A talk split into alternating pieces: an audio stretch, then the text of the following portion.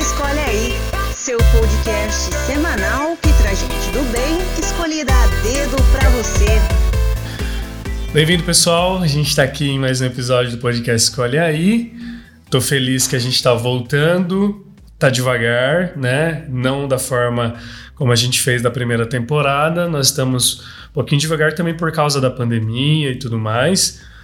Estamos mantendo os protocolos de segurança, então estamos distantes, com máscara, álcool em gel, fazendo tudo que a gente precisa fazer. Queria agradecer mais uma vez ao Deco, né, o André, que disponibiliza o espaço aqui, o Espaço Kaizen Campinas, para a gente gravar o podcast. É, ele que tem sido bastante gentil com a gente, tem gravado em, até em dias né, como hoje, que é sábado. E, e é isso, ele tem é, inclusive investido em aparelhos e fica aí o convite para se alguém quiser gravar também um podcast, fazer filmagens, etc. O Deco ele faz isso com muita propriedade, com muita qualidade. Então eu vou sempre estou postando nas, nas minhas redes sociais o Espaço Kaizen, mas fica aqui o convite para você acessar o Instagram deles também, que fica sempre tagueado nos posts, tá bom? Então, meu agradecimento aqui à Gica e ao Deco pelo espaço que eles acabam cedendo para a gente gravar. Hoje é um dia muito especial. Hoje, curiosamente, dia 10 de abril, hoje faz oito anos que minha mãe voltou para Deus na Páscoa dela. Uh, eu tinha acabado de ler, antes de vir para cá, um texto que a minha irmã colocou né, no nosso grupo de família ela postou uma foto da minha mãe super bonita, assim, da minha mãe jovem. E, e, como é bom saber que a gente tem pessoas especiais que cuidam da nossa vida. As pessoas, às vezes, quando eu falo, muitas vezes nas escolas, e dou meu testemunho do meu pai, da minha mãe, eu já não choro mais. Às vezes, quando eu me emociono, eu choro, é porque eu, me dá uma saudade, assim, de algum momento que passou na minha lembrança. Né? Mas hoje em dia, eu, assim, eu me, eu me controlo mais e não me emociono, não choro muito porque eu coloquei no meu coração e aceitei que Deus, ele, eu tive a graça de ter minha mãe por muito tempo na minha vida, né? Eu tenho 37 anos e durante pelo menos meus 29, 30 anos a minha mãe esteve comigo. Ela foi uma bênção na minha vida. E é, eu entendo, a gente acabou de passar, estou aqui com o padre Bruno, já vou falar sobre ele. A gente acabou de passar pela Páscoa. E se tem uma coisa na Páscoa que eu gosto demais é a ressurreição. E a gente precisa começar a compreender que a morte ela é essa Páscoa da qual a gente passa né, dessa vida terrena para a vida da eternidade diante de Deus. Então eu tenho plena consciência de que minha mãe ela está com Deus há oito anos, né? Oito anos no meu tempo aqui, é, Cronos, né? Porque na eternidade de Deus ela, ela sempre esteve com ele. Então eu quero hoje, no dia 10 de abril né, de 2021, faz oito anos que minha mãe faleceu, agradecer ao dom da vida que ela teve junto comigo, com os meus irmãos, e dizer que eu sou muito grato por esse carinho que Deus deu de me dar paz incríveis. E hoje, como eu disse, eu estou com uma presença de um amigo que eu amo muito, que quem acompanha as lives de novena, quaresma, de livro, sabe que o Padre Bruno está sempre junto, nos abençoando, participando, trazendo a palavra.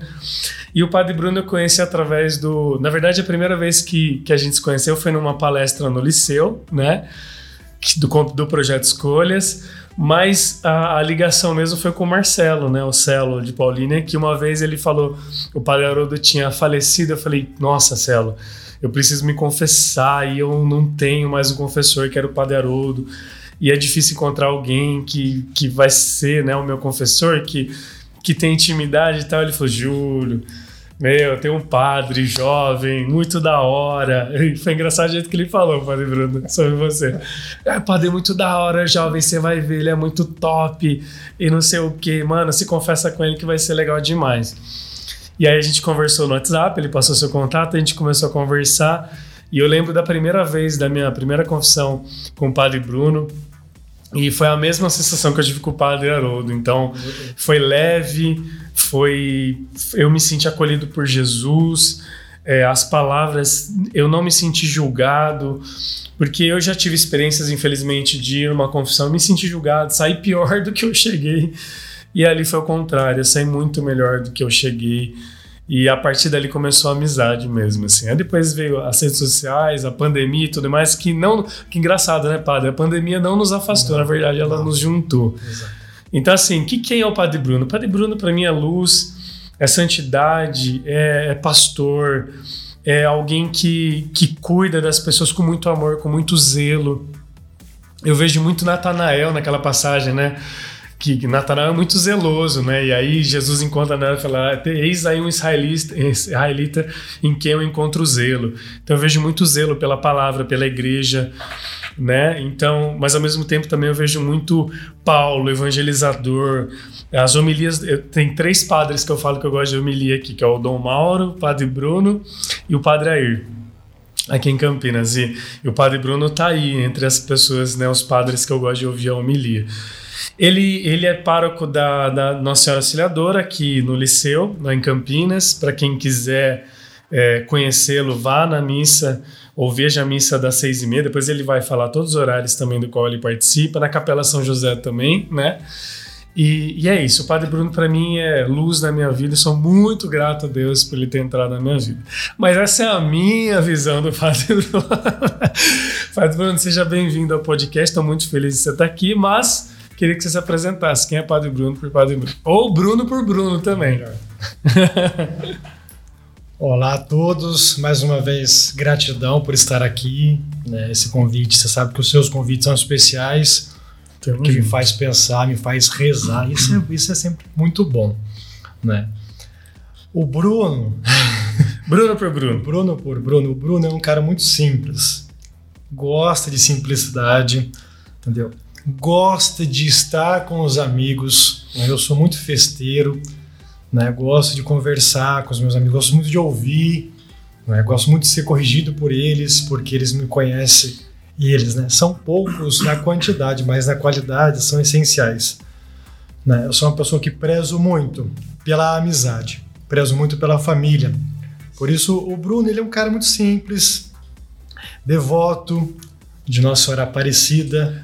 Aliás, mora ali, morou, né? Muito Morei tempo pertinho lado. do lado ali. Você estava falando 15 minutos da sua casa. 15 minutos da casa dos meus pais. Meu Deus. Eu estou no estacionamento da Basílica. Eu chamo ela de Cidinha, tá, Cidinha. porque é só quem é os Não, íntimos é, que é os íntimos. É. Então, eu eu quero me enriquecer, eu quero rezar mais, eu quero me sentir no colo, eu vou lá, dou uma corridinha, passo na frente da imagem aparecida, ah, fico uns minutos lá olhando, ela já me entende, né, essa intimidade do filho com a mãe. Né, eu subo a rampa de um jeito, desço de outro jeito, desço de outro jeito. Também, que bom. Simples, gosto de estar com os meus amigos, Sou muito animado, bagunceiro na minha comunidade religiosa. É, padre pode ser bagunceiro? Pode, deve. Boa, Mas é aquilo, é aquilo que Dom Bosco falava: faça tudo o que os jovens fazem, menos o pecado. É isso. Então faz. Animação, tá junto. É pra Nossa, Padre Bruno, você ia se dar tão bem com o Padre Haroldo. Meu Deus do Eu céu. Eu imagino. Mas de escutar, é. de escutar. Mas, Mas Deus me deu a graça de quando eu cheguei em Campinas de conhecer um papo. É. Porque quando acabou a missa, ele celebrou a missa dos 100 anos lá na paróquia, né? Isso. E, e daí falou, olha, depois ele vai vir aqui pra gente jantar, bater um papo após a missa aqui na, na no refeitório, aqui na residência. Bater papo. Eu falei, o que bater papo? Eu vou escutar. Imagina, 100 anos de uma vida. Padre Haroldo. Foi, Falei, nossa, é o Padre Haroldo aqui comigo, né?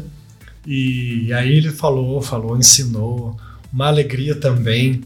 Nossa, né? é assim, é, claro, um pouco fraquinho, mas no físico. Extremamente lúcido, alma, né? Nossa, mais do que eu. e assim, Sim, uma força na alma. Era um jovem, era um é. jovem falando ali no refeitório, com aquela força, com aquela alma, com aquele amor. Né? E eu me sinto muito privilegiado por Deus eu me sinto muito acariciado. Amém. Eu falo, meu Deus, todo dia eu não mereço aqui. Né? Tudo que Deus faz, realiza, as pessoas que Ele coloca na minha vida para me ensinar. E, e, às vezes eu até fico com vergonha de Deus. Falo, meu Deus, é muito, é muito para mim, sabe? Mas eu sou muito grato. Aprendi a. As coisas melhoraram muito na minha espiritualidade Uhum. A partir do momento que eu comecei mais a agradecer do que pedir. Nossa, que é. importante, é. isso que é diferente é. também. É porque eu falo, não, é porque você reconhece. Né? Um estalo naquela passagem que Jesus cura 10 e um, 10 e um só volta e um só. Né? Eu falei, não, eu não quero. Eu preciso prestar um, né? Exato. No dia de prestar conta, eu não quero levar Caramba, isso. Que bonito eu, não, eu não vou levar isso. Então, é, eu preciso agradecer. Então, isso me colocou numa condição mais de filho, mais necessitado de Deus, né, mais humano, né, mais fraterno, né, porque eu preciso de Deus. Embora ele faz, eu peço um, ele faz dez, mil, sem uhum. infinito. Mas melhorou muito a minha espiritualidade, o meu relacionamento, né? Porque pensa um filho que só chega pro pai e pra mãe para pedir. Mãe, eu quero um tênis. Pai, quero viajar. Eu quero não sei o quê. Eu quero não sei o quê. Poxa, não tem diálogo, né? Não tem, não escuta um pouco. O pai também não pode pedir. A mãe também não pode pedir. A mãe também não pode sentir cansaço. O pai também não pode estar num dia difícil. Para o filho escutar e partilhar e crescer nessa relação. Verdade. Eu falei assim, não. Então eu vou ah, hoje deu tudo errado. Eu vou dormir e falar, nossa, hoje deu tudo errado. Hoje eu, o que eu programei não deu certo, o que eu queria falar não saiu. A minha homilia, a minha missa, ah, não sei, hoje eu não. Eu chego, ai, obrigado, obrigado, porque eu sou tão pobre, tão pequeno. É, e, e, reconhecer essa pequenez, Deus engrandece as outras coisas, né? Então, é, esse sou eu. Não, não tenho frescura, sou muito simples, não tenho, sabe? apego. Não, ah, eu vou vivendo, vou vivendo, alegre, feliz, né? Tentando mais ajudar. Se eu percebo que vai atrapalhar, eu já paro. né? Não quero atrapalhar nunca, ninguém. O fato de não atrapalhar para mim já é muita coisa. Então eu tento ajudar, né? Gosto de, de mandar mensagem, gosto de deixar um, um sinal, um bombom, alguma coisa, sei lá. Não sei, eu gosto de externalizar essas coisas, né? Aliás, você é de dar presentes, né? Eu sou. É, e eu lembro que quando a gente terminou a, a quaresma de São Miguel, que a gente teve a missa, né? Que foi maravilhosa. É, você me deu uma, você me deu os livros e a imagem de Dom Bosco, Dom Bosco. tá lá no meu, meu oratório, assim. Hum. E aí eu queria perguntar disso, né? É, padre, você tem santos de devoção? E se tem, quais são? Eu sei que Dom Bosco, porque é salesiano de coração também, mas tem, assim, santos que você sempre reza? É, e também como surgiu a devoção, porque é uma curiosidade que todo mundo tem, né? Por exemplo, eu sou, eu sou devoto de São Miguel porque a minha conversão se deu por São Miguel. Tenho um carinho enorme por Dom Bosco porque todo o projeto Escolhas basicamente visitou salesianos da região aqui de Campinas, do estado de São Paulo, um monte. Então eu acabei criando esse carinho. E quem me apresentou, curiosamente, também foi o Padre Haroldo, né, Dom Bosco, que me deu um livro. Mas tem Santo Inácio de Loyola, por uma questão dos jesuítas, enfim. Mas e os seus? Quais são? Você já falou de Cidinha já? Cidinha. É, Cidinha quais é, são? Ela, dis, ela desponta. Dispara primeiro. Ela dispara em tudo. ela dispara em tudo. Por causa da, de ser uma santa uma santinha, né? Simples, do jeito que ela foi encontrada, né? De ser reverenciada pelos mais simples. Os mais simples são os que tecem os maiores e sinceros elogios à Nossa Senhora é Aparecida. Né? Então, é o lugar, a basílica, né? o carinho dos redentoristas, então ela dispara na, na ponta. Mas é, Dom Bosco, por quê? Porque eu sou um ex-aluno salesiano, ah, lá de Lorena, do Colégio São Joaquim. Então, desde pequenininho, né, adolescência, aquelas coisas. Então, uh, Dom Bosco, ele também é muito conhecido na parte da pedagogia. É, tem vários estudos, doutorados em Dom Bosco. Né, tem um pastor anglicano que fez um doutorado em Dom Bosco. Mas toda a obra dele, ok, mas por ser quem ele foi na vida real, concreta, né? É, porque quando a gente é aluno, Dom Bosco ele é apresentado como né, um grande santo herói, um santo herói, nossa. Mas quando você quando, lê a biografia dele, quando né? eu vou ler, ver o que ele passou, é o verdade. tipo de resiliência, ele era muito cabeça dura. né? O italiano fala muito testone. ele é muito teimoso. Ele era ansioso. É, os próximos falam assim, hoje, usando uma linguagem de hoje, muito nervoso, né? muito de amor na mesa. Não é à toa que ele escolheu São Francisco de Sales, o santo da doçura, da ternura, externalizado, né? para para ser o santo dele. E por isso salesianos, né? É em verdade. honra a São Francisco de Sales. É verdade. Embora existem outros salesianos, eu falo salesiano de Dom Bosco. Mas é- ele é assim, muito, muito humano, Dom Bosco. Né? Muito da gente. Muito próximo com a gente. Muito falo, não, ele conseguiu. E ele tinha tudo para dar errado. Caramba. Tudo para ser um bom de um traficante. Meu Ele Deus. tinha tudo, tudo. E ele fez o que fez. Caramba. né? O fato de ele congregar as pessoas num ânimo, numa motivação para um bem comum, né? que é salvar almas, o fato de ele reunir pessoas diversas para o mesmo objetivo, para mim já é um grande mérito. Né? E o fato de ser, apesar das dificuldades da vida, que quem não as tem, ser muito feliz.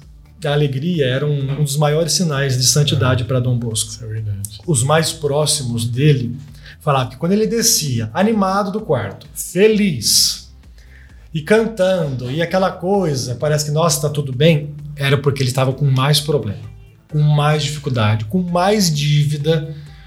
Então era uma coisa meio que oposta. Fala, mas você, tá- você desce preocupado, você desce carrancudo, você desce pensativo. Ele não. Ele descia animado, feliz, parece que tudo estava bem e não estava. Isso é fruto da alma. Ele era, confiava demais na providência, demais, né? quase sendo reconhecido como louco, né? por tanta confiança na providência. Uma fé mariana riquíssima, riquíssima. Ele quis fundar um movimento vivo para Nossa Senhora Auxiliadora, fundando a congregação das Salesianas, as filhas de Maria Auxiliadora. Né? E a devoção mariana, né?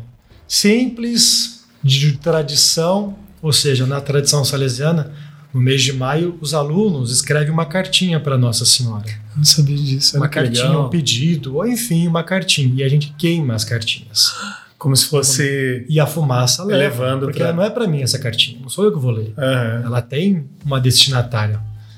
E depois da queima das cartinhas, da celebração de coroação de Nossa Senhora, tem a resposta de Nossa Senhora. E cada aluno recebe uma resposta. Olha Aquilo arrepiando é fantástico. É Meu Deus, eu não sabia fantástico. disso. Que coisa E mais linda. até hoje. Você Até fez isso, você é salesiano? Você fez isso diversas várias vezes. A minha última vez na, com os alunos foi em 2019, porque o ano passado foi a pandemia. Ah, é verdade. Nós fizemos de forma online com os alunos. Mas é muito interessante. Do primeiro dia que eu fiz com um aluno, que eu lembro, no Fundamental 1, até 2019 presencialmente. Alguns, e eu fiz isso numa obra social, que eu morei em São Paulo, onde tinha muitos alunos evangélicos.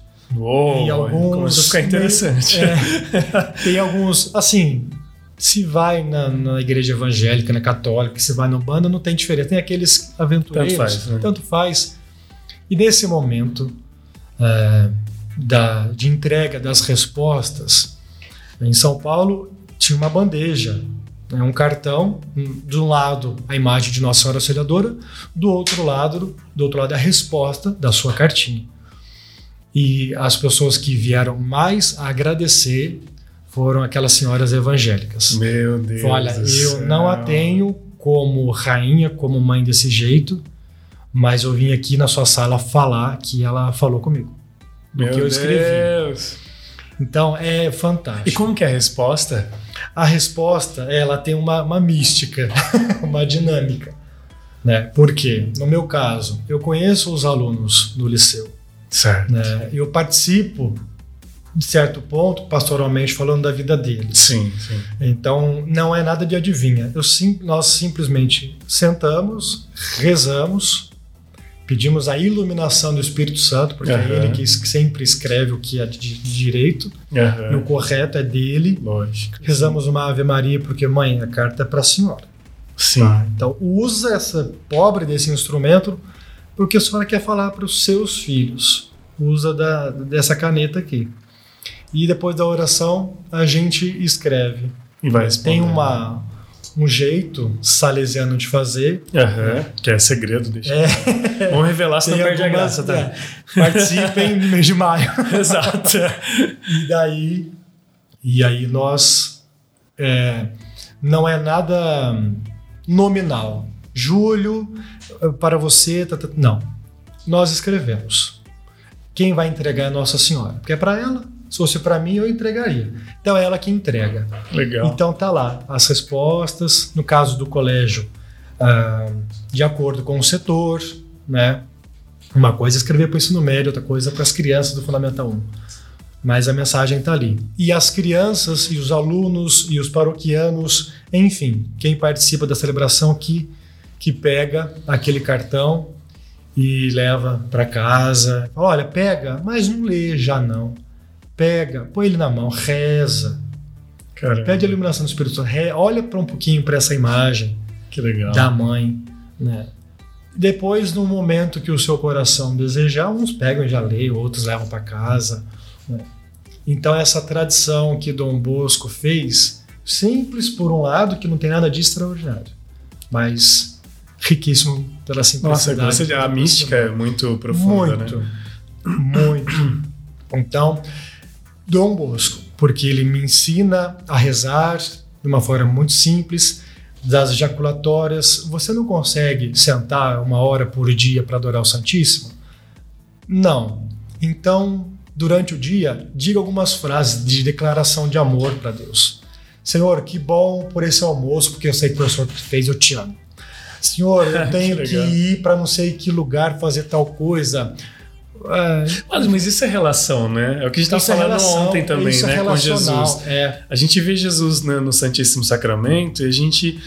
Foi, foi engraçado ontem, porque a gente estava na live e aí a irmã Daniele mandou uma mensagem pra mim: fala com Jesus. eu achei engraçado, achei bonitinho. Porque a gente teve. Foi na verdade na época que. eu- na, no momento que eu tava com a Jaqueline. Eu falei: é verdade, né? Jesus tá aqui, vamos conversar com ele. E as pessoas às vezes não falam no dia a dia, porque é aquele negócio da relação. Para você ter relação, é um. Imagina um, um namoro um casamento, seja que for uma relação de pai, mãe, amigos. Os dois lados tem que falar, tem que, tem que dizer, né? O Geraldinho, que tanto a gente tem rezado por ele, toda vez, sexta-feira, na espiritualidade, quando a Denise ia com ele, ele toda vez ele falava assim: Denise, eu te amo, na frente de todo mundo. Aí ele falava assim: a Denise sabe que eu amo ela, mas eu preciso dizer para ela todos os dias para que ela saiba que eu continuo amando ela. Que é isso que você tá falando, né, Isso. padre? Tem que falar, Jesus, eu te Tem amo. Nossa Senhora Maria, eu te amo. Tem. Conversa, né, durante o dia. Fala, fala, fala e escuta. Silencia para escutar. É, tem que escutar também. Então não é só aquilo, ah, eu preciso, ah, eu tô precisando, ah, eu- senhor, é, né? Tudo bem, ele é Deus, Deus é Pai, ele não vai deixar de nos amar por causa disso. Mas nessa questão relacional, eu falo e escuto essas ejaculatórias de Dom Bosco, ensinava muito. Você vai sair daqui, você vai lá para um outro lugar, para uma sala de aula, para o refeitório, para o pátio, que é o nosso ambiente religioso. Você não pode entrar um, um segundo, três, um minutinho diante do Santíssimo. Dom Bosco falava: quer muitas graças, visite muito o Santíssimo. Quer poucas, visite pouco, eles falavam, para cutucar os jovens. ah, mas eu não tenho tempo, tem muita coisa para fazer. Dom Bosco falou: você vai sair daqui, vai passando a mão na parede da capela. Olha que coisa simples. Passa a mão na Deus. parede da capela e manda um beijo para ele que tá, que tá lá dentro. Né? Fala uma oração. Então, é uma fé do dia a dia, relacional, mariana, né? do pé no chão. Né? E, e assim, para Dom Bosco chegar na espiritualidade dele, ele bebeu de muitas fontes. Inaciano, então, ele fazia retiro inaciano com os jovens dele. É mesmo? E saía do oratório a pé, quilômetros e quilômetros e quilômetros, mensalmente, e fazia o retiro inaciano. Caramba, eu não Deixou sabia de disso, legal. fazer por causa da velhice e porque não consegui mais, porque a saúde não deixou. Mas Caramba. todo mês o retiro da boa morte que ele fazia com os jovens dele. Então, a espiritualidade juvenil salesiana ainda me ajuda muito. Do otimismo, da alegria mariana, do cotidiano, da simplicidade. era tudo que eu precisava. Né? Que eu estava brisando para ver como é que seria a minha. Eu falei, não, não tem a minha, tá pronto. É isso. Né? E isso antes de entrar na congregação. Depois dos estudos, né, da, da leitura dos livros, que é a leitura e o aprendizado até o dia do nosso caixão, é, eu sempre aprendo. É, eu sempre aprendo. Então, Nossa Senhora Aparecida e Dom Bosco. E Nossa Senhora Auxiliadora agora junto com Nossa você também, né? Auxiliadora, exato. É, padre, vou fazer uma escolha aí. Que agora a gente tem esse momento tenso. É nada, né? Tenso. é que eu sei que, por exemplo, a gente acabou de falar no começo da conversa que você ficava 15 minutos de, de Aparecida. Ah, afinal de contas, você nasceu em Lorena, você viveu em Lorena. Lorena. Mas hoje você vive em Campinas e aqui você tem os seus filhos espirituais, que são todos os alunos do liceu, os, né, os paroquianos e tudo mais na Senhora Auxiliadora. Então escolhe aí, é Lorena ou Campinas? Essa é difícil. Você que lute. Olha, eu vou escolher Lorena. Lorena, Por muito quê? bem.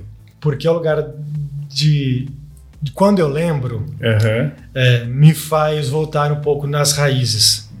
Muito importante isso. pra Porque o lugar, salesianamente falando, depois que eu entrei na congregação, que eu menos convivi, os jovens que eu menos convivi, as pessoas, colaboradores, paroquianos, oratorianos que eu menos conheço é de Lorena.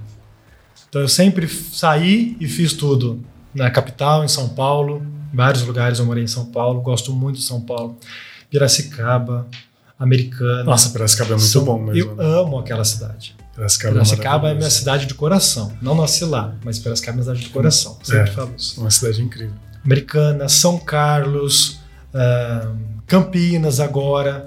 É sempre muito bem recebido. né? É que Campinas Mas- tem uma coisa mais fria, né, se você sentiu isso, assim, mas é. Muito, Campinas muito. tem uma coisa mais fria, Tem. né? É uma cidade grande, tudo, tem de tudo. Tem Aqui você encontra tudo. tudo, mas é mais frio. É um povo muito jeito. generoso. Sim, também tem isso, Muito. verdade, verdade. Assim. de- A de caridade é muito forte aqui, Mu- né? nossa. Tem razão. Ah, o ano passado, é, essa época, né, abril, enfim, maio, com essa questão da pandemia, nos supermercados, né, XY que eu ia, um carrinho de supermercado para as doações e sempre, Sempre cheio. É, sempre cheio. é verdade. As campanhas do liceu sempre superam. Essa de- do ovo de Páscoa, meu Deus do céu, nós iríamos atender uma obra só, salesiana, a obra São João Bosco, perto da catedral Aham. as crianças 250 ovos. A gente sempre arrecadava mais de 1.500. Nesse ano, infelizmente, e ainda com a dificuldade de não ter aula presencial, 250 ovos. Nós arrecadamos 661. Meu Deus. Nós iríamos ju- ajudar uma obra, ajudamos três. né? Então, isso. Se tivesse aulas, ia ter mais, né? Porque é que você falou, tem mais, de mil também. Mais né? de mil. É. Então, isso é uma característica de Campinas que É. precisa sempre ser reconhecida. E aí, aproveitando é, o adendo, tanto é verdade que a gente, uma vez, na época do Instituto Padre Haroldo, a gente fez uma pesquisa com os moradores de rua para saber né, se essas doações que fazem no semáforo realmente é usada para comer ou para droga. Ah, tá. E aí a, a média foi 97% era realmente para para álcool, droga, etc. Por quê? Porque sempre tem alguma instituição que dá comida Ah, para eles durante toda a semana. Então, de segunda a segunda, tem alguma instituição, seja ela evangélica, espírita, católica, não sei, Uhum. independente, que faz a caridade. Então, passar fome. Passar fome, digo assim, é, obviamente que eles passam fome, não, é, não tem comida todo o tempo, né? De- não tem café da manhã, almoço, não é isso. Mas assim, não lhes faltam comida durante um dia. Eles não ficam sem comida durante um dia. Eles não têm todas as refeições, mas pelo menos Ah. tem uma por obras de caridade, Exato. né? Isso Realmente é, é isso é um verdade. mérito aqui da, de Campinas. Muito, povo muito religioso. É. Bom, eu falo Campinas, eu falo a realidade do Liceu São José, que é só esse mundinho que eu vivo. Né? Eu não frequentei mais nada em Campinas. Né? Male male, já frequentei, assim, fui uma vez lá no Vida Nova, que tem uma outra obra, uma outra comunidade salesiana. Uhum. Então eu não posso falar de Campinas porque pouquíssimo tempo. É. Mas da realidade que eu vivi já desde 2019, é isso. É, é é um povo muito de confissão. É só você sentar lá que tem gente o tempo todo, missa diária. Então, isso é fantástico. Porém, a minha cidade, eu sinto, nossa, lá é o meu berço, eu aprendi muita Lorena coisa. é muito bonito, porque eu já passei lá uma vez para ir para de ônibus para ir para Canção Nova. É muito bonita É. a cidade, é gostosa, É, é pequena, Pacata. é, é isso. É pequena, uma cidade arborizada, algumas, cheia de árvore, é, né? algumas gostosa. características mineiras, porque a gente está vizinho do sul de Minas. Você fala trem também, Ladano? Eu perdi. eu que não sou mineiro falo trem, às vezes, eu não É. sei falar o nome da coisa. Lorena tá ao lado do sul de Minas e ao lado do, da divisa com o Rio. Né? Então tá bem próximo. Então é, é uma mistura ali. Mas a cultura mineira ela predomina, sabe? É. Culinária. Nossa. Nossa, Então eu, eu sempre senti essa, essa, esse dever com a minha cidade também. Eu adoraria voltar agora como salesiano, padre, e ajudar é, o- esse povo que é meu. Porque a fé de hoje, a- enfim, tudo é, lá é o meu berço. E eu gosto da minha cidade. É isso, é pacato.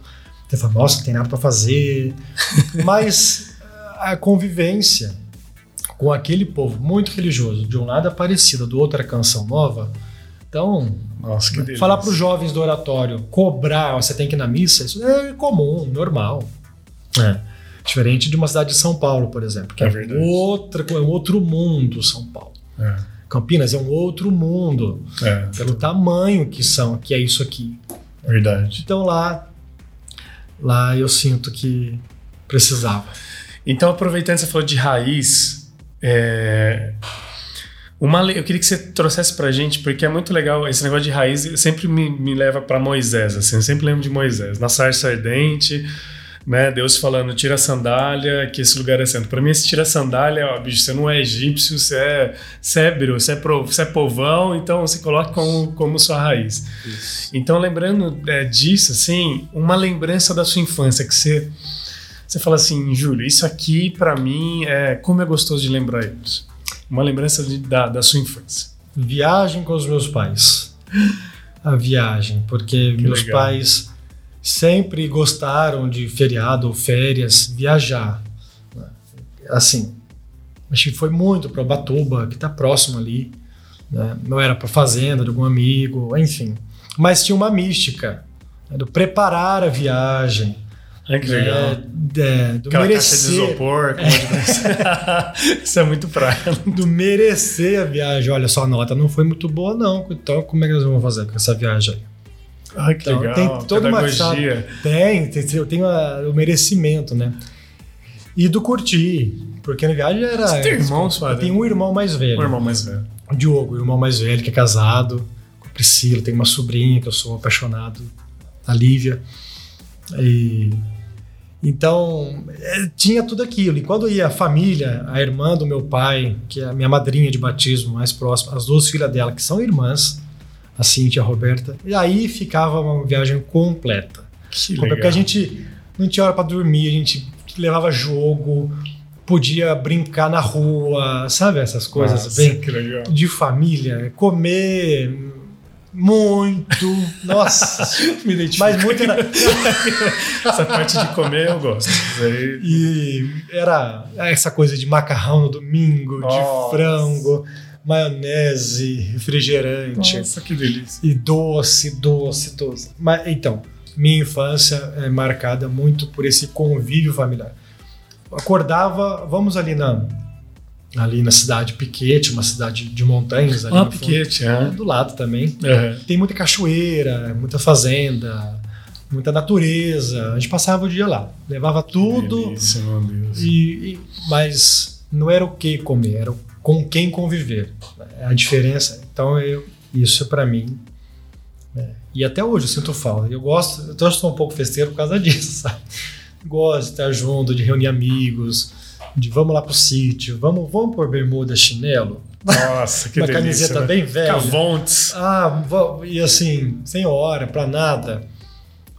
Isso, isso é fantástico. Eu, isso me marca. Então eu vou aproveitar que você falou dessa experiência com família e eu vou pro outro escolha aí, que é silêncio ou multidão. O que, que você prefere? Hoje, silêncio. Ah, Hoje, silêncio. Já Ah, fui muito também- da multidão. Momentos também de pandemia faz a gente silenciar É, também um pouco. Faz. E assim, é interessante é, como as pessoas ainda recorre muito ao padre para tudo, né? Para tudo. E essa época ainda, infelizmente, de receber muitas notícias de, de morte, de pai de aluno, Sim, sim. colaboradores, familiares de paroquiano, amigos né, das outras cidades. Então, esse momento de pandemia, uma das lições é o silenciar para ouvir quem eu tenho de direito. Deixa, deixa Deus falar, para eu me alimentar também para alimentar os outros. Então hoje o silêncio. Legal. Muito bem. Que time você torce, padre? Curiosidade. Olha, eu torço pro Palmeiras. Parmeira, pro Palmeiras, gente, da alegria e da tristeza. tem dia que ele dá uma alegria danada, tem dia que ele faz sofrer, você tem vontade de bater no jogador. Mas Olha, é verdade que quem torce pro Corinthians vai pro inferno? Pode falar a verdade. é porque é bíblico isso. Porque Tanto você que Paulo escrevia para os coríntios. Por que que tem hino ao amor É. aos coríntios? Porque eles se amavam?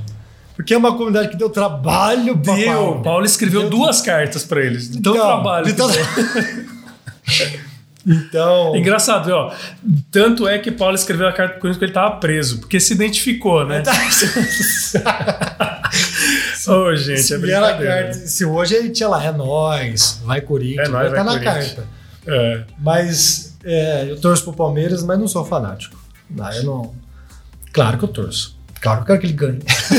claro que eu quero que ele ganhe no Corinthians. Tem uma, tem uma não- frase. Não sou fanático. Tem um amigo meu, o Geraldinho, que é Santista, ele fala assim: é, São Paulo, ele junta os quatro times. Ele fala: São Paulo escreveu os Corinthians embaixo das Palmeiras. C de Santos. pra ver se é Santista sem vergonha. Ele fala assim também: que toda vez. Os times do Santos é tão importante que toda vez na missa a gente repete o nome três vezes. Santos, Santos, Ah. Santos. Falar, Geraldinho, você para de Não, a gente tem que respeitar porque uma torcida tá me acabando. né? É, Uma é uma torcida velha, né, gente? torcida- Vamos, vamos entender isso também. Mas eu brinco, mas eu tenho é, alguns poucos amigos, amigos, né, aqueles parça mesmo, que são corintianos. Né, Roxo, corintiano doente, né? Então, e, e tem um carinho. Uma vez eu num, num restaurante em São Paulo, quando- nessa última comunidade que eu morei, eu, esse meu, um desses amigos, o Ramon, que mora em São Paulo, educador de uma obra social, com a camiseta do Corinthians e eu com a camiseta do Palmeiras. Meu Nós, numa pizzaria, mas foi um evento, porque. Deus. Os dois juntos, né? É, Como e esses comi dois? gente rindo e comendo. Era um rodízio de pizza, né? Porque É. gordo já. E, Aliás, comi- depois da, da missa lá do dia 29, que é onde a gente foi, comer pizza. Comer é, tudo bem, gente, isso aí é Não, alegria. mas depois eu corro. Ah, É, vamos queimar as calorias. e, mas é, pra falar, né? Eu, tem que torcer, tem que ter o time adversário. Porque senão não existe essa. Mas para começar aquela questão das agressões, aí eu falo, ah, mas aí já não perdeu tudo. né?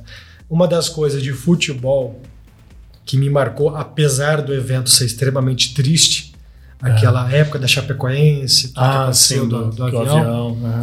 Mas lá na, na frente do Pacaembu se reuniram as torcidas organizadas do Palmeiras, do Corinthians e do São Paulo, que É vivem verdade. se matando. É, a Mancha Verde. Independente e a Gaviões, né? Exato. E eles se reuniram e cantaram em homenagem. Foi, tá vendo? Não precisava acontecer isso. Podia Pra simplesmente É. se juntar. Tá, torcer, nós não podemos e, e assistir um jogo no, no Itaquerão. Tem que ser torcida única. Não pode ir lá no Allianz Parque. Tem que ser torcida única, sabe? Então, eu- mas tá bom. Um dia a gente chega lá. Muito bem. Padre, eu vou fazer duas perguntas aqui agora. São perguntas. é, eu acho que, obviamente, a gente meio que tem resposta aqui no nosso coração, a gente sabe. Mas são perguntas que pessoas fazem para mim nas lives e que geralmente eu não respondo porque. é, ou respondo no particular, mas acho que é legal trazer aqui. São dois pontos, principalmente, que acontecem, que eu vejo muito, assim. Mas acho que você, como padre, eh, como sacerdote, consegue responder com um pouco mais de propriedade. Então, aproveitando esse momento aqui. Primeira coisa é sobre imagens. Muitas vezes eu nas lives falo, gente, pega a imagem, vai abençoar e tal. Eu sempre tento explicar que é um sacramental. Então, assim, é, é um sacramental e a gente não adora imagens. Acho que isso tem que ficar bastante claro. Então, assim, queria que você explicasse com, com o olhar da Igreja Católica isso, para que, de uma maneira até sucinta, não precisa né, uhum. ir muito além, mas como a igreja vê dessa forma, como isso nos ajuda. Como, por exemplo, quando eu falo sacramental também, a igreja tem os sacramentos. Isso. Né? A gente faz a confissão, a Eucaristia. E isso, se, você, se as pessoas pararem para analisar, do último, do momento que a gente nasce até o momento que a gente morre, tem os sacramentos tem que nos acompanham, Exato. que é o batismo e o último, né, que é a unção dos enfermos. Então assim, o que é esse sacramental para a gente, a importância deles? É diferenciar sacramento de sacramental. Isso, isso, isso, é, isso, isso também é importante. O segundo domingo da quaresma, ah, segundo domingo da Páscoa, domingo da Misericórdia, próximo amanhã, domingo, é, Jesus vai falar do sacramento da confissão. Pecado que perdoar será perdoado, enfim. E os sacramentais, água benta, é um sacramental. As imagens, as imagens elas nos remetem a. Né? Não é aquele material da imagem, sabemos bem disso. Se é gesso, se é resina, se é madeira, se é mármore, se é pintura, isso pouco importa. Mas o que as imagens nos remete, nos remete a imagem de Nossa Senhora Aparecida, então nós não adoramos, não é ela o centro, ou qualquer santo de devoção né? não é o santo, mas a vida dessa pessoa, a vida de Nossa Senhora, nos leva a Cristo. E, historicamente, aí tem, tem, tem outras questões também, mas historicamente o, o, povo aprendeu isso, porque na nossa igreja não é que no início todo mundo pegava a Bíblia, pegava os livros e rezava os Exato. folhetos da missa. Então, por isso da via sacra, para que o povo normal, ser analfabeto, olhar e aprender o sofrimento de Jesus. Poxa, ele fez isso por mim. As imagens não tinham fotos, né? não tinham altas pinturas, então faziam as imagens também para esse sentido de aprendizado. Era a realidade da época, né? os vitrais. Etc. E aí foi, foram vindo. Tanto que as igrejas mais antigas, pega São José aqui em Campinas, da Vila Industrial onde eu moro, tem um monte de imagem em volta dela, né? Que é uma igreja bem antiga. Hoje as igrejas não têm tantas não tem imagens, tanto, né? É. Uh, a nossa paróquia, a Nossa Senhora Auxiliadora, vai fazer 60 anos. Não é, mais, não é uma novinha, mas não é uma das mais antigas. Mas os vitrais nos remetem ou à história da congregação, Exato. que aquela paróquia pertence, do, do, do santo. Então, a imagem é para nos remeter. A imagem de Nossa Senhora não é é, aquela imagem, não é ali que está o poder de Deus. A graça não vai vir daquela imagem, mas ela me leva a Deus. Exato. Ela me remete a Deus. Né? É, quanto mais nós nos educarmos a isso, melhor até para nossa fé ser relacional, que a gente tanto fala. Exato. Né? Ah, vocês são católicos, vocês adoram as imagens, vocês fazem isso, fazem aquilo. Nós respeitamos a vida daquele santo, daquela pessoa ou de Nossa Senhora porque viveram, sofreram, trabalharam, etc., e chegaram a Deus. Eu também, olhando essa imagem, contemplando essa vida, eu também posso chegar a Deus já no hoje da Verdade. minha vida, já na santidade do hoje. É uma inspiração claro. para gente. É uma né? inspiração, exato. É um aprendizado de vida. É. E nós católicos ah, já amadurecemos muito em relação a isso. Muito. Né? De, de quando a minha infância, do tratamento com as imagens e hoje. O respeito é o mesmo. Né? Mas o tipo de devoção, acredito que já amadureceu muito. O aprendizado por da vida. Enquanto houver igreja, o aprendizado vai, acontecer. É isso. A igreja é muito, ela é muito delicada com essas coisas, né? Muito pedagógica também. Com as imagens, aparições. Então, sempre. Muito cuidadosa, uh, zelosa demais, né, Demais. É. Demais. Né? Tem alguns critérios né, para a igreja é, permitir um culto, por exemplo. Ah, Nossa Senhora apareceu aqui na janela de casa. Calma, né? Tem todo, é. toda uma questão para falar que isso tudo é influência da igreja. Não. Às vezes é da cabeça de alguém Exato. E, e cai nas costas da igreja. É. Então, nós não adoramos, isso não é novidade, mas embora alguém pense assim, não. Nós adoramos a Deus, a Cristo. Nós adoramos a ótimo ostensório. Ponto. Tudo que nos leva a ele é muito bem-vindo. Então é uma imagem, é um quadro, né? É, então isso para nossa fé nos ajuda, enriquece. Eu vou até contar uma historinha aqui, Fábio, que eu lembrei agora. O Gustavo Nenão, que é um amigo meu, ele é grafiteiro e, cara, hoje ele mora até em Londres, assim, ele tá super famoso. Mas na época ele tava aqui em Campinas e, e, e trabalhava bastante com grafite e tal. E quando eu mudei pro apartamento, eu pedi para ele fazer uma imagem de São Miguel, né? E ele é evangélico, então ele não sabia assim a história. Eu, conta, eu contei para ele, falei: "Não, cara, eu me converti dessa forma, contei a história". E ele, né, gostou e falou assim: "Caramba, eu não conhecia e tal, tudo mais". E falei para ele sobre a minha vontade que eu tinha de conhecer alguns lugares místicos de Nossa Senhora. Cara, Fátima, Guadalupe, eu ainda não tinha ido. Até o dia que ele viajou para fora e ele foi. E ele foi para Portugal e eu lembro que ele mandou uma mensagem de lá falando assim: Júlio, eu vim para Fátima porque você falou. E ele falou assim: Eu tô sentindo uma coisa tão forte, tão é. boa aqui que eu não consigo explicar. É místico, igual você disse. É isso. E ele falou assim: Cara, obrigado por você ter, ter comentado. Ele falou: Eu trouxe uma, vou levar uma lembrança para você. E aí, quando ele voltou pro Brasil, ele trouxe uma medalha de São Miguel para mim. Ah. E ele falou assim, cara, eu, eu, na hora que eu olhei essa medalhinha, lembrei de você, eu falei, é... Ele falou, você sabe que eu sou evangélico, você sabe que eu não acredito nas né, imagens, é. mas não é esse o ponto, ele falou. É, é o ponto da, da fé. Exato é, é, e, eu, e eu compreendi isso, então por isso eu trouxe para você Exato. essa medalha. Então olha que interessante, ele compreendeu, ele não foi didático, ele não, igual você foi agora, né, padre? Ele não ficou explicando, tipo, ah, não, não, não. mas no coração dele tem coisa que vem no coração. Bastou. No coração dele bastou, ele entrou dentro da, da, da, da igreja, ele entrou dentro do santuário de Nossa Senhora de, de, de Fátima, e ele falou, cara, eu me senti muito bem lá, foi uma coisa maravilhosa. Isso. É isso então é isso, né? É. Uh, antes de morar em Campinas, eu morava lá no Jardim Nordeste, ao lado de Itaquerão. Ó, oh, vai Corinthians. Vai Corinthians. e, e morava um padre salesiano da Argentina, o padre Silvio. E no, em setembro daquele ano, nós fomos lá para conhecer as comunidades salesianas da Argentina. Alugamos um carro, foi super aventura o negócio. Então, bom, aí numa cidade onde tem um noviciado salesiano, tem um mosteiro das irmãs beneditinas, se eu não me engano. Agora não posso afirmar. Mas ele ficou famoso naquele, naquela região por quê? Uma capelinha do mosteiro. Porque eles iriam reformar o altar da, do mosteiro, da capelinha. Para reformar o altar, eles tiveram que tirar a imagem de Nossa Senhora.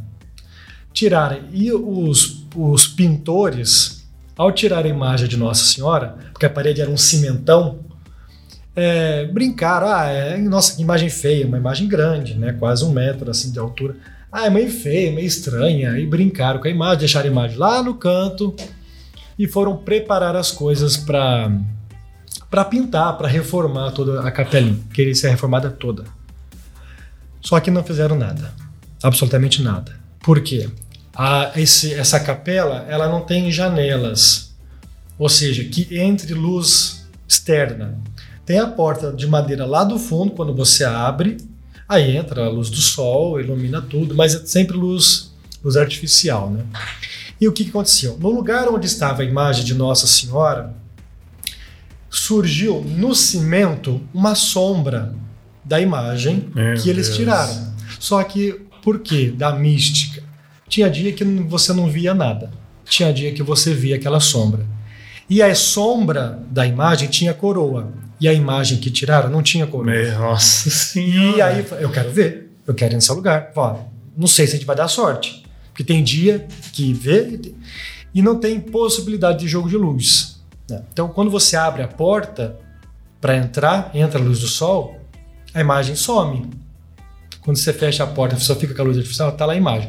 E se você chegar perto da parede, a uma distância de centímetros da parede, você não vê nada, você vê o cinza do cimentão. Quando você vai lá para o fundo da capela, você vê essa sombra. Meu bem Deus, nítida. é muito místico é. isso. E eu falo, ai, tomara que. E eu cheguei lá e tava lá a sombra. Meu Deus! Tava lá. Então ia, entravam algumas pessoas, saíam algumas pessoas. E realmente tinha hora que eu não via. Aí fechava a porta, tava lá a sombra. Com a coroa, né? É, é não tava podendo chegar tão próximo por causa do número de, de pessoas que estavam visitando o lugar. Mas eu cheguei no máximo que eu pude e não vi nada. Vi o cimentão. Uma parede simples, cimenta. Cimentão. Não tinha nada demais na parede. E no altar também não. Muito simples a capela. Aí eu vou lá pro final, tá lá a sombra. Então, é, o que, que é isso? Essa imagem, ou essa sombra de Nossa Senhora, porque uma silhueta perfeita da imagem que eles tiraram, é, me remete a Deus, me remete a Nossa Senhora, me remete à pessoa dela. Né? Aquela sombra ela não é essencial na minha vida, sem aquela sombra. Mas ela imagem. traz esperança, Eu- traz mas o que ela traz, né? Fé- As pessoas estão indo para aquela capela para quê? Para rezar para se aproximar de Deus, para pedir. Né? Mexe, você vai em Fátima, em Lourdes, em Aparecida, toda essa mística de se aproximar de Deus, é isso que é o mais importante. É isso que vai nos salvar. É né? isso aí. Então é isso, por isso dessas imagens. Legal. Padre, o, a- o outro assunto, e aí eu queria que você falasse também da sua vida, acho que é curiosidade também de todos, como você é, escolheu a sua vocação, que é esse tema, a vocação. Muitas pessoas me chamam no Partiver e falam, Júlio, eu não sei da minha vocação, eu não sei como. E para mim, vocação sempre foi assim: é um chamado. É um chamado onde você ouve a voz. Tem alguém que chama e você precisa ouvir, que é Deus chamando e a gente precisa escutar. Então, é, sobre vocação. Eu, por exemplo, é, tive altas dúvidas quando eu tinha 30 anos e no exercício espiritual nascendo na quarta etapa, que são cinco, né? Na quarta eu entrei e falei, não, vou entrar no vocacional dos jesuítas. E entrei com 30 anos de idade, porque eu tinha dúvida. Eu falei, eu, será que eu quero ser padre? Não sei, eu quero servir minha vida a Deus e eu tô com essa dúvida. Fiz um ano de acompanhamento vocacional e discerni que não era, mas foi extremamente importante fazer o vocacional, porque eu tirei as dúvidas. Então, assim, como foi para você? Como você encontrou né, esse chamado? E o que você diria assim para as pessoas sobre isso? Como que elas podem ser ajudadas a encontrar esse chamado? É, comigo, primeiro, né? É, é chamado mesmo. É literalmente isso. Não é iniciativa nossa. E eu falo isso pela, pela minha experiência. Nós estávamos conversando, né? é, que tem esses retiros que ah, os retirantes vão para uma fazenda, acampamento, fica o final de semana, depois volta, tem os encontros, as formações. Depois de tempo você começa a trabalhar para ajudar nesses retiros, nesses encontros. E em Lorena tem as aldeias de vida, que é isso, é, são esses retiros, esses acampamentos. Então, eu estava no segundo ano do ensino médio, isso, segundo ano do ensino médio, uma amiga dos meus pais fazia, participava, trabalhava, ela falou, olha, vou trazer uma ficha aqui para você. E eu concordei pela educação do momento, não no osso. Tá todo mundo lá, aquelas famílias, claro, livre e sim. espontânea pressão. Não, imagina, traz aí. Mas assim, totalmente com a boca pra fora, porque ela não vai trazer e se Deus quiser não traga mesmo. porque eu ia na missa no domingo. No começo, porque minha mãe obrigava. Nunca fui coroinha, nunca fui acólito, nunca fui leitor, nunca fui nada, nada. Eu ia na missa, ponto. E voltava pra casa. Aí, um belo dia, ela trouxe a bendita da ficha. E eu agradeci, que bom, olha, você tem que ir nesse dia aqui entregar essa ficha tá? Então você vai lá no lugar tal, na casa lá, entrega, etc. Claro, pode deixar aí. E já tava indo pro lixo jogar a ficha, né? Aí falou, não, ela trouxe. Pelo menos vai lá, né? Eu, mãe, mas eu não vou fazer esse negócio de igreja. Essa é a ideia. Imagina, vou ficar rezando Quantos anos você tinha, inteira. padre, mais ou menos? Eu tinha, acho que uns 16, 17. Caramba, adolescente. É, já, já. Imagina que eu vou ficar rezando. Era, era essa a ideia. Eu vou ficar escutando o padre falar. Ah, mãe, no final de semana. O jogo vira, não é mesmo? Ah, Vai, brinca com ele. Não, não, não, não, não. Pode parar. Vai. Minha mãe falou, né, mãe, quando a gente conversou, falei, ah, então. Então vamos lá. No dia, aí chegou o bendito dia de ir. Você leva sua mala, seu colchão, aquela coisa. Eu falei, o que, que eu tô fazendo aqui? Aí eu cheguei, minha mãe, simplesmente, minha mãe tirou minha mala, meu colchão, virou as costas, não falou nada. A hora que eu fui ver, cadê minha mãe? Já entrou no carro, foi embora. Eu falei, pelo amor de Deus. Eu, como é que eu vou embora desse lugar? Fazenda, de celular, nada. Aí, em determinado momento, na primeira noite, na sexta-feira, noite escura, com todas as, as dinâmicas, quem estava dirigindo perguntou: alguém aqui quer ir embora? Eu falei, graças a Deus. eu, vou, eu não vou ser o primeiro Em nome de Jesus, alguém. Ah, é, era, é, esse foi o momento. Eu falei, não, não, não. Eu não vou ser o primeiro, porque o rebelde daqui, né? E por timidez também. Eu vou esperar alguém levantar a mão. Alguém levantar a mão, um segundo depois eu levanto a minha. E, e ninguém levantou a mão. Vai. Desespero na sexta-feira. Eu falei, meu Deus do céu, ninguém vai levantar a mão. Eu fui lá, escuta, mas ninguém mesmo. Você fica, sabe quando você fica assistindo? Mas ninguém. Vocês vão ficar, que alegria, né? Puxa vida. Fiquei. Ah, Que bom, uma né, gente? Que todo mundo vai Nossa, ficar. Que eu legal. Fiquei feliz com todo mundo naquela noite ali. Eu falei, meu Deus do céu. Bom, então vou ficar, né? O meu a pé não vou embora, longe. Então, fiquei. No domingo eu não queria ir embora. Né? No domingo eu não queria ir embora. Né? Enfim. Aliás, isso acontece com todo mundo. É, né? é Na muito sexta-feira você quer. Ah, você quer matar todo mundo. Matar no todo mundo. domingo. Domingo você tá abraçando poste. Ai, Senhor, eu te sei, Foi, quer foi evangelizar. no domingo, quando eu fui na missa com os salesianos, porque era tanta gente que a missa era na quadra do colégio. Caramba. E eu lembro que fui abraçar uma ex-professora minha, que eu tinha uma raiva dela. Ó, como Deus é Eu bom. fui naquele domingo, eu fui lá, pedi perdão. Ela nem lembrava, imagina. Tanto aluno que passa, um Tá bom. E daí eu comecei a partic- participei dos encontros, comecei a ajudar, fazer os teatros, as formações e etc. E eu lembro, numa aldeia de adolescente, eh, era para recolher todo mundo para o salão e ter um momento lá, não lembro qual era o momento. Mas nesse exato momento de recolher os adolescentes para levar para dentro do salão, eu olhei assim, um dia lindo, eu falei, nossa, legal se a minha vida fosse assim, né? Para trabalhar assim, assim, com coisas de Deus. Era essa a minha fala naquele momento. Coisas de Deus. O que é coisa de Deus? Não sei, coisa de Deus. Tá bom. Acabou esse, acabei o ensino médio, comecei a fazer uma faculdade com a Salesianas, de Lorena, fazendo desenho industrial. Amava a minha faculdade. Eu pirava com os professores. Um dos professores fez toda a parte gráfica do Hopi Hari. do Suco Caramba, do que legal. Não, eu pirava naquela faculdade. Nos projetos. Nossa, a gente fez Que tanto projeto, massa. ma- eu amava aquele curso. E aí, a figura do padre, as coisas que o padre falava, os lugares que o padre ia Salesiano, tá aqui, tá- vai, vai no jovem, vai no retiro, vai no clube. Nossa, mas a figura do padre começou a me chamar a minha atenção.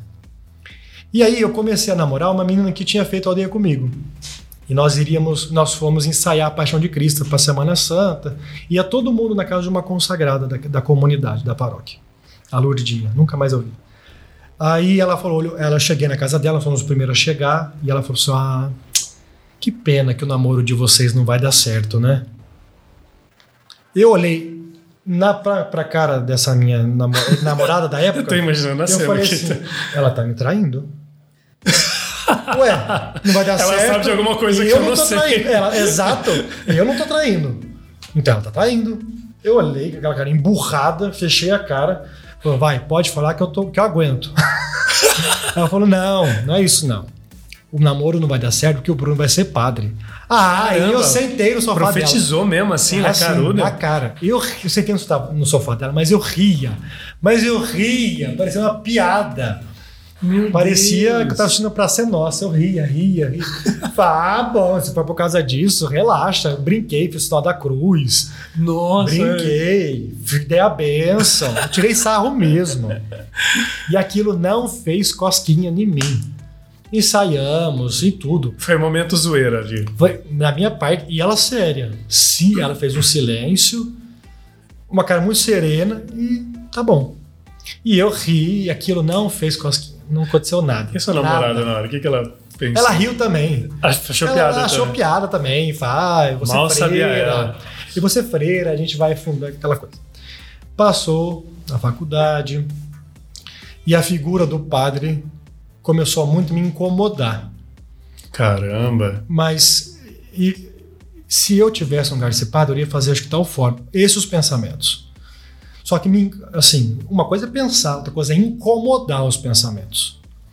Eu fui na missa lá nos Salesianos, um padre de Lorena, só que mora na Angola, padre Vicente, e não me li e falou assim: olha, gente, eu não vou falar, só estava eu com a minha mãe na, na missa, não vou falar nada do evangelho de hoje, não, mas eu queria partilhar um pouco da minha vocação.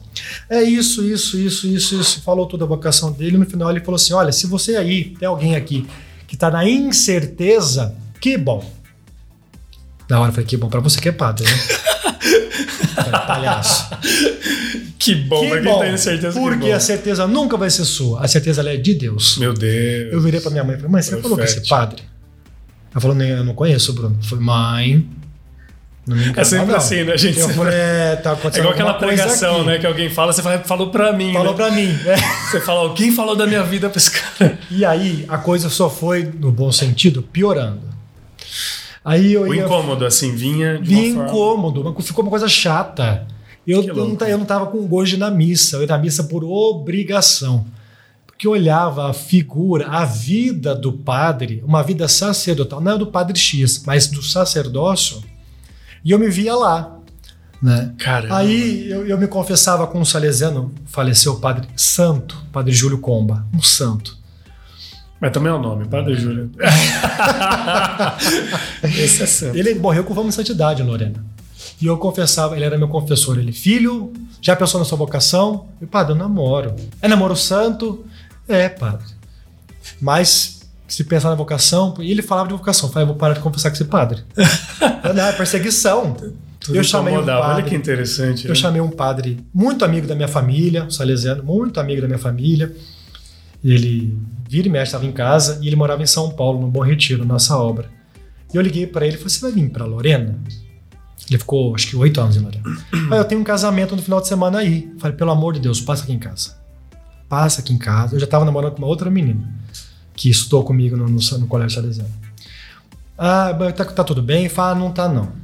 Não tá, tá horrível e só, e só contei desgraça pra ele. Ele falou, meu Deus, fala, mas por telefone não, vem aqui.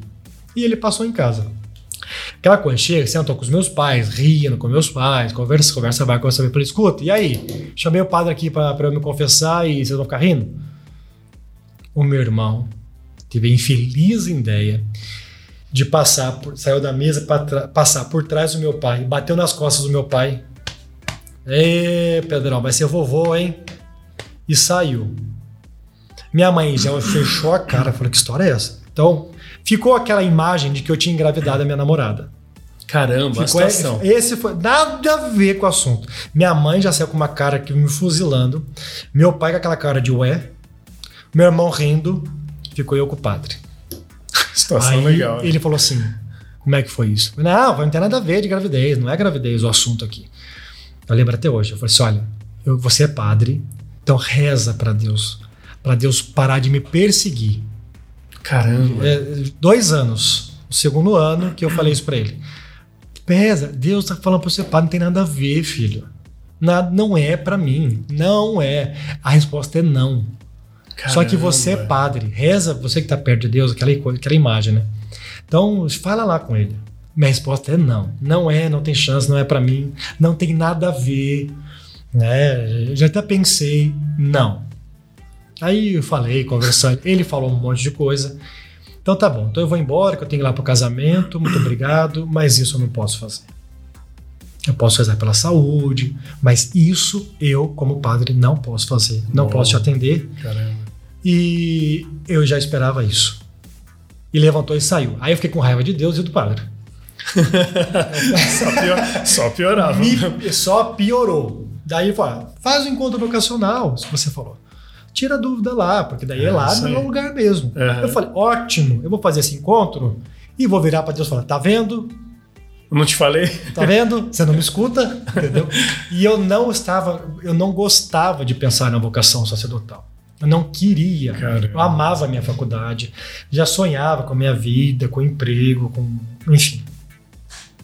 Aliás, é interessante você falar isso, porque muita gente tá ouvindo, pode É, sentir pode a mesma achar que- coisa. Não, é, pode sentir a mesma exato, coisa. exato. Eu tô nesse momento, né? Eu tô nesse.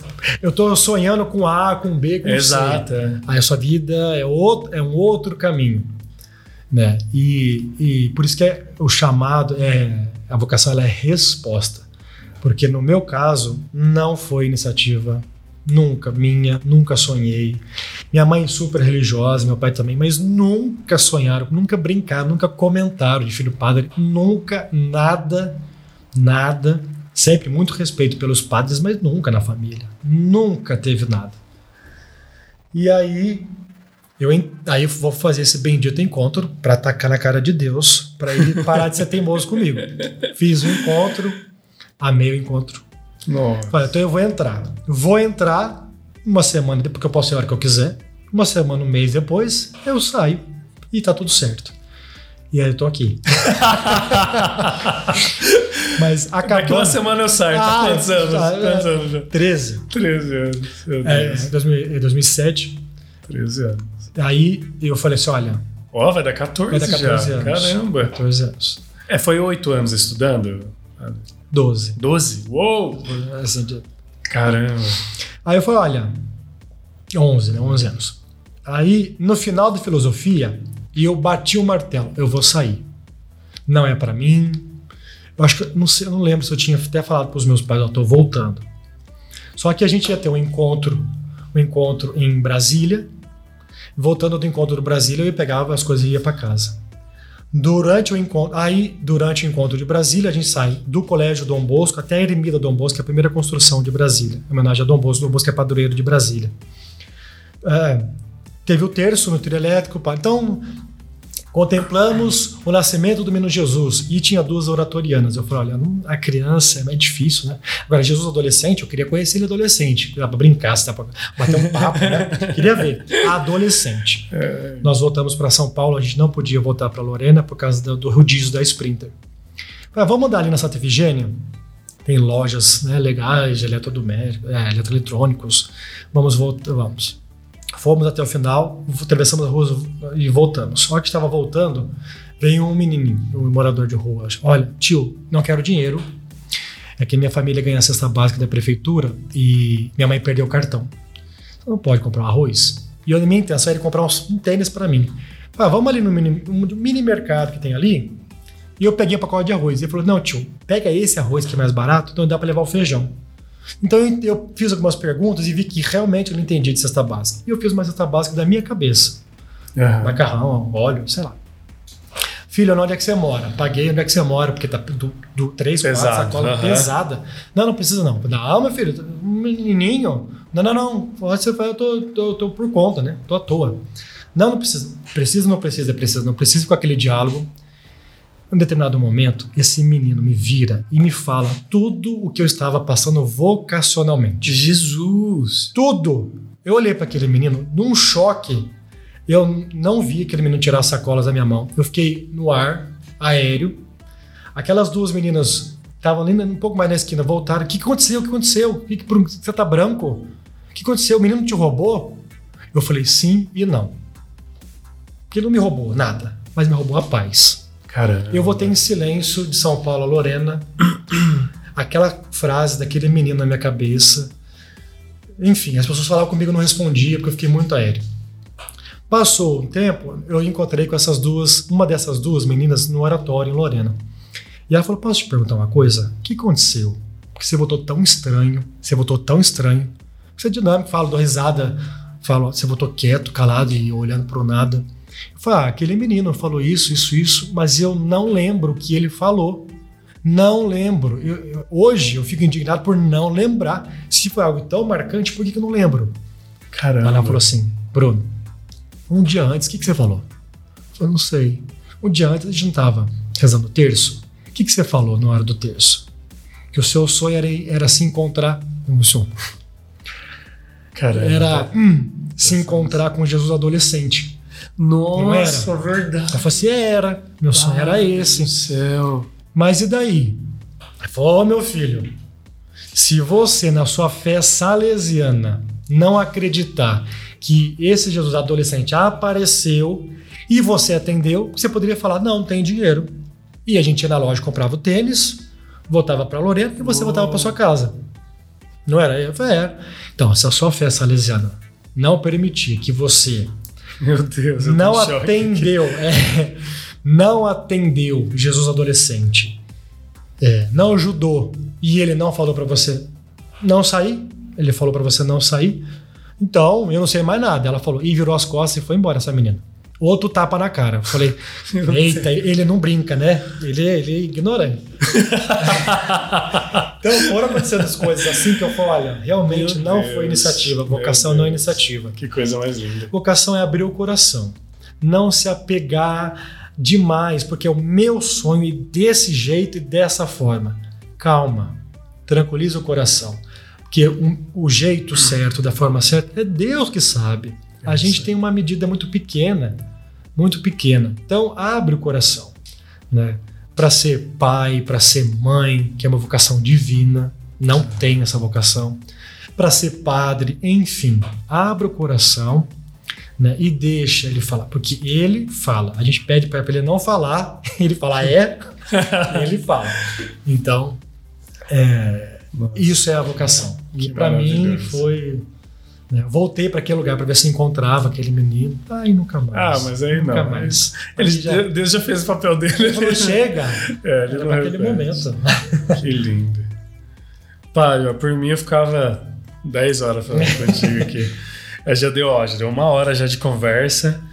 Passa voando, né? Pô, A gente vai fazer aquela parte final que eu comecei a fazer nesse, nessa temporada do podcast, que é eu vou falar uma palavra e aí você responde aquilo que você quiser, do jeito que você quiser. No, como vier no coração, acho que eu prefiro colocar assim. Ah, tá certo. Então, primeira palavra é família. Hum, A, a base do, de sentir amor. Eu aprendi a amar e a ser amado na família. Maria. Colo. É colo. É, enriquece a minha fé em Jesus Cristo, é ela. Jesus Eucarístico. Presente, alimento. E é poder tocar algo tão infinito. As palavras humanas ainda não traduzem e tão simples ao mesmo tempo. né? Então, é o alimento da alma. Uma viagem. Ao Vaticano. Uou! Ao Vaticano. Meu sonho. Meu sonho é pisar naqueles lugares. Legal. Porque lá no Vaticano, na Basílica de São Pedro, em cima da imagem de São Pedro, tá Dom Bosco. Não sabia disso. Foi para lá. Em cima da imagem de Pedro, a famosa, você olha pra cima, tá Dom Bosco. Quero conhecer esse lugar. Uma comida. Comida japonesa. Ah, esse é dos Eu- meus. Tem a pizza também, mas É, pizza bom também. Uma música. Ah, tantas, mas hoje o que me ajuda muito, qualquer música da Eliana Ribeiro. Nossa, ela é Ah, maravilhosa. ela é fantástica. Essa Você vai fazer uma live com ela, hein? Ela- Imagina? não sei se aguento. Eu encontrei uma vez só pessoalmente, mas Eliana Ribeiro. Legal. Qualquer uma música. Muito bom. Um livro. A Sagrada Escritura. Sagrada Escritura. Porque é um alimento que não tem fim. né? Então, mais um livro que me ajudou muito, O Sacerdote Não Se Pertence. Foi fantástico. Um arcebispo americano que escreveu. Mas a Sagrada Escritura me ajuda. Legal. Um sonho. Ah, eu tenho o sonho de, de poder conviver mais com os jovens, no sentido de fazer o que eu fazia na aldeia, sabe? Porque é muito burocratizado as coisas, né? Escola, tem que ser, você- mas eu queria ser mais coisa mais livre, assim. mais livre, mais simples. Esse é o meu sonho. Legal. Por último, Dom Bosco. Dom Bosco é um pai que me adotou, né? que me adotou, que olhou para aquele menino lá, descabeçado, e me adotou e me ensinou e me ensina na prática como ser de Deus. Que E lindo. eu amo muito Dom Bosco. Legal. Padre, muito obrigado por ter topado. Aliás, você topa todas as vezes que a gente vai, você topa. Isso é sensacional. Obrigado por ter realmente agradeço. dito mais um sim, ajudado. Eu tenho certeza que muita gente vai ouvir esse episódio e vai. Porque tem muita gente que tem curiosidade, né? Do Padre Bruno, quem é o Padre Bruno e tal, e acompanha né, as lives e tudo. E eu tenho certeza que muita gente vai te conhecer e compreender o que eu falei no começo do podcast de quem é você. E eu tenho certeza que muita gente vai se sentir tocado. Você partilhou muita coisa muito mística, muito profunda aqui. Eu também acho que muita gente vai se identificar e vai trazer muitos testemunhos. Eu vou pedir, inclusive, aqui que As pessoas que escutaram o, o podcast até aqui, até esse final, e sentiram alguma coisa no coração, procurem o Padre Bruno e partilhem. Você tem uma coisa Por que eu, favor. Que, eu, que eu acho importante na vida das pessoas é a partilha. As pessoas, eu sei que muitas pessoas guardam para si, mas, gente, é muito importante quando alguém fala: Meu, foi tão legal aquilo que você disse. Para mim foi importante, porque não é vaidade, não é ego, é relevância espiritual. A gente começa a compreender que tem um sentido naquilo que a gente se propõe a fazer para Deus. E isso é importante para a gente, para nossa caminhada.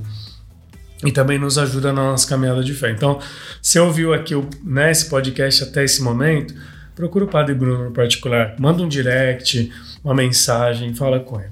E aí, para concluir, Padre, queria que você desse uma mensagem para a gente. É, final, assim, um, um, aquilo que vier no seu coração. Um recado, um conselho, uma bênção, enfim, fica à vontade. É, eu queria que Deus usasse desse momento para chegar no coração de todas as pessoas que ouviram até aqui a bênção de Deus. Bênção de Deus é Deus dando Deus. Né? Ou seja, tudo que a gente precisa a gente pede uma coisa, Deus dá infinitamente mais quando Ele encontra corações abertos. Né? Nossa Senhora não entendeu tudo na Anunciação, mas ela abriu o coração. São José abriu o coração. Todos os santos, todos os santos abriram o coração e viram maravilhas porque confiaram. Que essa bênção de Deus chegue ao coração de todas essas pessoas, de todas essas famílias, né? numa forma de gratidão a Deus por tudo que Ele realiza todo santo dia nas nossas vidas. Amém. Abramos o nosso coração, deixa esse Deus maravilhoso agir e realizar tantas obras na sua vida. Por intercessão de nossa mãe Aparecida, de São João Bosco, desça sobre cada um de nós a bênção amorosa de Deus, que é Pai, Filho e Espírito Santo. Amém. Amém. Deus abençoe. Muito obrigado, meu irmão. Amém. Muito obrigado de coração. de coração. Sigam o Padre Bruno no Instagram. Tá como Bruno Calderaro? Calderaro Bruno. Calderaro Bruno. Sigam o Padre. É, vocês vão ver que é muito gostoso. Depois vocês podem procurar no particular e conversar. Se confessem com ele. Aproveitem desse sacerdócio, desse ministério que ele carrega. Queria agradecer a todo mundo que ficou aqui né, até o final com a gente. A gente também se encontra no próximo episódio, sempre com alguém, uma gente do bem, né? Como eu digo, escolhida a dedo. E sigam o Instagram do Padre Bruno, do Espaço Kaizen, que é esse espaço que nos acolhe para gravar, e do podcast Escolhe aí, para gente, para vocês acompanharem quem está participando dos episódios dessa segunda temporada. Forte abraço para todo mundo, fiquem com a bênção aí do Padre, que Nossa Senhora os abençoe. Fique com Deus e até o próximo episódio, se Deus quiser.